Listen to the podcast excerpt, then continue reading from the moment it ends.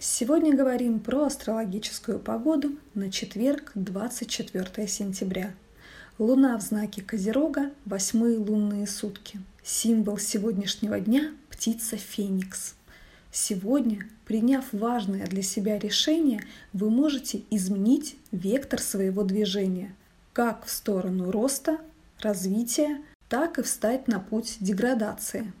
День благоприятен для решения административных, юридических вопросов, для покупки земли, недвижимости, начала строительства или ремонта, но неблагоприятен для удаления и имплантации зубов.